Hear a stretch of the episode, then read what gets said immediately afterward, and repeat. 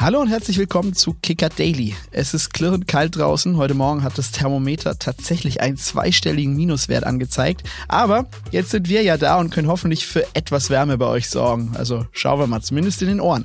Mein Name ist Frederik Paulus. Und ich bin Caroline Labes und ich finde, wir schicken auch ganz viel Wärme in die Herzen der Fußballfans, oder Freddy? Ja, äh, gute Idee, bin ich auch dabei. Ähm, Caro, ist es denn in der Hauptstadt eigentlich auch so kalt wie hier im Süden?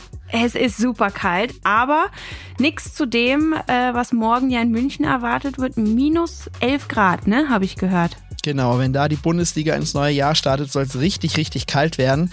Ähm, darüber sprechen wir auch heute mit unserem Kollegen und Bayern-Reporter Georg Holzner. Aber zunächst haben wir die News des Tages. Über 53.000 Zuschauer waren gestern beim deutschen Auftaktspiel der Handball Heim EM in Düsseldorf dabei und haben damit für einen Weltrekord gesorgt. Die Fans bekamen dann auch gleich einen Traumstart der deutschen Mannschaft gegen die Schweiz zu sehen. Mit dabei war auch unser Kollege Maximilian Schmidt, der die EM für den Kicker begleitet und er hat uns heute Morgen seine Eindrücke von Düsseldorf geschildert. Einen wunderschönen guten Morgen aus dem Zug nach Berlin. Ich bin heute um 8.55 Uhr gemeinsam mit der deutschen Mannschaft in einen der wenigen ICEs gestiegen, die heute Düsseldorf verlassen. Was das DHB-Team und mich sicherlich eint, ist die kurze Nacht. Um circa halb eins habe ich den Irrgarten Merkur Spielarena verlassen und freue mich jetzt schon auf normale Handballarenen. Das kann ich auf jeden Fall von gestern festhalten. Ja, der Auftritt hat auf jeden Fall Lust auf mehr gemacht und gezeigt, was vielleicht sogar noch alles möglich ist.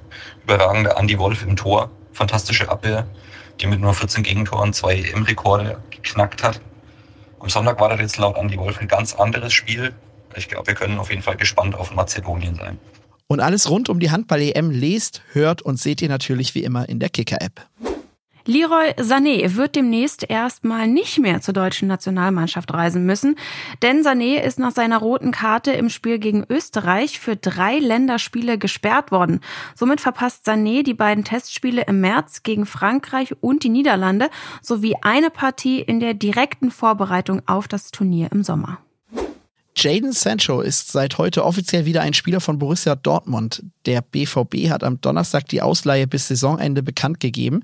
Der Transfer hatte sich ja über Tage angebahnt. Gestern war Sancho dann auch nach Deutschland geflogen und jetzt könnte er schon am Wochenende wieder in Schwarz-Gelb auf dem Rasen stehen. Ja, und ein anderer, der ist ebenfalls von der Insel nach Deutschland geflogen.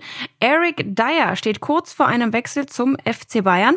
Der Verteidiger von Tottenham absolviert heute schon den Medizincheck. Tja, der eine kommt quasi aus dem Nichts, der andere ist nach tagelangem Warten dann endlich mal da. Hauptsache, alle sind bereit, wenn dann der Ball rollt. So sieht's aus. Und der rollende Ball in der Bundesliga beim FC Bayern, der ist jetzt auch unser Thema des Tages. Morgen Abend startet die Bundesliga in das neue Jahr mit dem Spiel zwischen dem FC Bayern und der TSG Hoffenheim. Bei uns ist jetzt unser Kollege und Bayern-Reporter Georg Holzner. Hallo zusammen, Servus erstmal. Ja, dann lass uns doch direkt mal auf das große Thema des Tages der Bayern gucken. Mit Eric Dyer ist ja Verstärkung für die Bayern im Anflug. Wieder ein äh, Star aus England, wieder aus der Premier League, wieder von Tottenham. Wir erinnern uns, Harry Kane kam ja auch von Tottenham. Könnte Kane auch so ein kleines Argument für Dyer gewesen sein, weswegen er nach München kommt? Was glaubst du, waren die in Kontakt? Hat Kane ähm, ihm erzählt, wie toll es in München mit Lederhosen und äh, Weißwurst ist? Zum einen ist es mal so, dass dass äh, klar, der FC Bayern unbedingt einen Mann für die Innenverteidigung gebraucht hat oder benötigt. Mhm. Jetzt ist Eric Dyer hier in, in München gelandet, wird seinen Medizincheck absolvieren, dann werden die gucken, äh, ob da alles passt. Deshalb wollte sich noch keiner zu weit aus dem Fenster lehnen aktuell. Ähm, trotzdem sind sie guten Mutes, dass das Ganze äh, klappt und, und eingetütet werden kann. Und dann ist natürlich äh, Harry Kane Argument für einen ehemaligen Teamkollegen von ihm. Ähm, die wir beiden werden mit Sicherheit sich da, wie gesagt, gut verstehen. Das wird auch für außerhalb des Platzes nochmal gut, gut passen beim FC Bayern. Die Frage ist dann letztlich nur, äh, ist Eric Dyer tatsächlich diese Sofortverstärkung, die sie äh, benötigen und die sie sich erhoffen? Der hatte jetzt zuletzt bei Tottenham mhm ähm, ja, weniger Berücksichtigung gefunden. Ich glaube, nur vier Spiele gespielt in dieser bisherigen Hinserie, ähm, auch nur knapp 200 Minuten. Das heißt, er war jetzt nicht mehr so gesetzt. Thomas Tuchel aber sieht in ihm einen, einen Verteidiger, der vor allem äh, auch für die Breite jetzt gut da ist, dass man eben keine Notpässe mehr hat oder Engpässe in der, in der, ähm, also personell gesehen. Ähm, der kann auch als Sechser spielen. Von daher, es wird für den FC Bayern ist er vom Spielerprofil her schon so etwas, was gesucht wurde und gebraucht wurde. Und jetzt geht es nur noch darum, ob der auch qualitativ diesem Anspruch mhm. genügt, den man sich in München erhofft. Wie, wie ist das denn, Georg? Je nachdem, wie schnell der jetzt in München ankommt, ist er schon Kandidat für den Kader morgen gegen Hoffenheim? Wenn man, wenn man schaut, wie schnell es bei Harry Kane ging, war sofort im Supercup, zumindest auf der Bank, nachdem der keine zwei Stunden geschlafen hat, vermutlich in 48 Stunden, äh, kann ich mir schon auch vorstellen, dass, dass Eric Dyer im, im Kader sein wird. Ich meine, England hat durchgespielt, die sind, die sind voll im Saft, was Training angeht. Da gab es keinen Winterbreak, also warum sollte der äh, da eigentlich groß warten? Ich, ich glaube, der, der wird, wird sofort mit dabei sein, ja. Ob der jetzt in der Startelf steht, das steht auf einem anderen Blatt Papier, aber im Kader nehme ich an, wird er sein, wenn dieser Deal bis morgen zumindest offiziell durchgedrückt wird. Dann schauen wir mal und warten gespannt die Aufstellung morgen ab. Ähm, ein weiterer Kandidat, das schreibst du auch in der heutigen Donnerstagsausgabe vom Kicker, ist ja Nordi Mukiele, den man noch von RB Leipzig in der Bundesliga kennt. Ähm, du hast auch heute beschrieben, dass es ein bisschen schwierig ist. Paris würde ihn gerne äh, direkt abgeben, die Bayern wollen ihn ausleihen. Glaubst du, dass dieser Deal auch noch in dieser Transferphase zustande kommt für die Bayern? Es sind immer drei Parteien einfach bei, bei so einem Deal. Das, das ist zwar klingt immer sehr platt, aber es ist einfach so, es sind drei Parteien, die, die sich einig werden müssen, Spieler äh, abgebender Verein, aufnehmender Verein. Ähm, viel wird da mit Sicherheit an Paris liegen, ob die auch Ersatz finden, äh, so wie, wie sie sich's vorstellen, dass Mukele eben auch ein, ein Spieler ist, der in die, wie, wie daher einfach dieses Profil, was man sucht. Man sucht einen Rechtsverteidiger, der, der defensiv äh, die Aufgaben gut macht, der, der ähm, gutes Tempo auch mitbringt. Das ist, das ist ganz wichtig immer bei Bayern.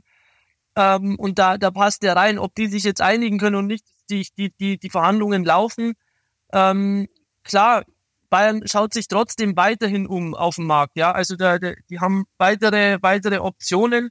Mukile aber passt rein, ob man sich am Ende womöglich auf eine, eine Laie mit Kaufoption einigt, ähm, könnte, könnte möglich sein. Ähm, das Modell an sich wird noch verhandelt werden müssen, aber äh, ich, kann mir, ich kann mir gut vorstellen, dass Mukele noch kommt. Wie sieht's denn mit weiteren Neuzugängen aus? Rechnest du da mit noch ähm, dem einen oder anderen, weil die Qualität und die Breite, das ist ja so ein, so ein Dauerthema äh, in dieser Saison bei den Bayern? Ja, äh, zwei Transfers, also ein, so wie jetzt Eric Dyer und ein Rechtsverteidiger, das war mal angedacht. Alles, was da drüber hinaus passiert, ähm, ist jetzt vielleicht nicht die Grundplanung gewesen, aber wer weiß, vielleicht ergibt sich auf diesem Markt etwas, ähm, eine, eine Laie, die, die, die irgendwo unverhofft sich noch ergibt, ja, bei, bei einem gewissen Spieler, dann wird der FC Bayern womöglich nochmal zuschlagen. Aber äh, ansonsten sind sie mit, mit zwei Spielern, mit einem Innenverteidiger und mit einem Rechtsverteidiger äh, erstmal, würde ich sagen, haben sie zumindest ihr Soll erfüllt. Das, was sie, was sie machen wollten und machen müssen und alles drüber hinaus ähm, wäre wär Zusatz, wobei ich auch immer sage, der FC Bayern ist immer für eine Überraschung gut. und wer weiß, vielleicht kommt noch eine große Lösung, die keiner auf dem Zettel hat. Jetzt geht's morgen ja los, äh, wieder Bundesliga. Äh, alle Teams kommen eigentlich gerade aus den Trainingslagern zurück. Ähm, die Bayern hingegen, die fliegen erst noch und zwar am Sonntag nach Portugal unter der Woche für nur ein paar Tage zwischen zwei Spieltagen in der Bundesliga. Da drängt sich natürlich die Frage auf, warum so spät und macht das überhaupt Sinn, irgendwie jetzt da noch für zwei, drei, vier, fünf Tage mal kurz zwischen zwei Spieltagen irgendwo hinzufliegen für so ein Trainingslager? Also warum das so spät ist, das hängt mit Sicherheit auch damit zusammen, dass äh, klar ist, dass jetzt zum einen bleibt jetzt Zeit, das muss man schon sagen. Also es sind äh, neun freie Tage jetzt zwischen diesen zwei Spielen bei Bayern. Ähm, zum mhm. anderen äh, ist es so, dass die äh, ja auf Neuzugänge gehofft hatten und gewartet haben und die zu integrieren. Da hilft es mit Sicherheit jetzt wegzufliegen. Mhm. Ähm, vor allem auch, wenn, wenn's, wenn man, wie es Thomas Tuchel auf der PK ja richtig sagt, wenn es irgendwo wärmer ist, trainiert man auch äh, länger, trainiert man besser, ist die Verletzungsgefahr nicht so groß man verbringt sehr viel Zeit zusammen, äh, ist mit bei der Integration von Neuen total wichtig oder, oder einfach auch äh, unheimlich sinnvoll. Von daher, das, das, das passt schon. Und zum anderen wusste er auch nach, diesem, nach dieser Zeit jetzt, dass die, das Min Jae Kim und das äh, Masraoui zum Beispiel nicht mehr mit dabei sind. Das heißt, er kann sich jetzt nochmal auf diese Mannschaft, die ihm jetzt zur Verfügung steht für diese nächsten Wochen, die kann er jetzt noch mal einschwören und mit dieser Mannschaft äh, akkurat arbeiten. Und von daher, das, das kann man machen, die Zeit ist da und äh, da gibt's auch jetzt nach Portugal, das, ich, ich meine mich, ich meine drei Stunden Flug. Ähm, das sind jetzt keine Reisestrapazen, die, die einen äh, ja, aus den Sockeln wirft, sondern ich glaube schon, das ist äh, ja, ich glaube, ein, ein gutes und sinnvolles Trainingslager. Immerhin zusätzlichen Reisestress haben die Bayern ja erstmal nicht, denn sie starten in das neue Jahr jetzt mit drei Heimspielen. Ähm, wie wichtig ist das denn aus deiner Sicht, dieser Heimvorteil jetzt im Januar, gerade mit Blick auf den Kampf um die Meisterschaft? Ist das, äh, ja, wie, wie entscheidend ist das für die Bayern jetzt zum Start? Unabhängig davon, wo die Bayern spielen, ist für die, für die klar, die müssen die Spiele gewinnen jetzt. Die müssen Leverkusen unter Druck setzen. Dass da natürlich drei Heimspiele eigentlich zugute kommen dem Ganzen, das, das ist, das sehe ich, das, das sehe ich schon. Ähm, weil Bayern einfach heimstark ist, weil Bayern da äh, ja nochmal dominanter auftritt als, als auswärts. Und von daher, das wird, wird ihnen mit Sicherheit nicht schaden gerade. Nichtsdestotrotz sind sie in der Rolle des Jägers. Nichtsdestotrotz müssen sie äh, aufholen und Leverkusen unter Druck setzen. und da diese Mission soll, soll morgen am, gegen, gegen Hoffenheim beginnen. Und dann wird man sehen, wie sich die nächsten vier Wochen, vor allem während dieses Afrika- und Asien-Cups, wie die sich entwickeln. Ähm, ich habe das Gefühl, dass das Bayern weniger Qualitätsverlust hat als Leverkusen. Ähm, nichtsdestotrotz ist Leverkusen unheimlich gefestigt äh, aufgetreten im, im, letzten Halbjahr und äh, das heißt, die, ich kann mir gut vorstellen, dass die das auch schaffen zu kompensieren. Aber Bayern wird da sein und Bayern wird noch einen neuen dazu bekommen und dann wird man auch eine, eine Bayern-Mannschaft sehen, die, die ja von, von Beginn an gewillt ist, da äh, die Meisterschaft wieder auf ihre Seite zu rücken. Ich bin mir auch ganz sicher, dass wir in dieser Saison nicht das letzte Mal jetzt über die Meisterschaft gesprochen haben. Da werden wir sicher auch dich das eine oder andere Mal nochmal dazu befragen müssen. Davon gehe ich aus. wir bedanken uns, dass du dir die Zeit genommen hast. Vielen lieben Dank. Tschüss. Ciao. Ciao, ciao.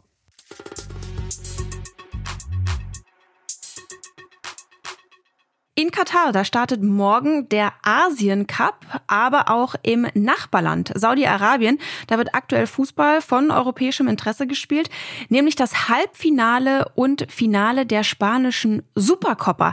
Gestern bezwang Real Madrid den Stadtrivalen Atletico Madrid mit 5 zu 3 in der Verlängerung.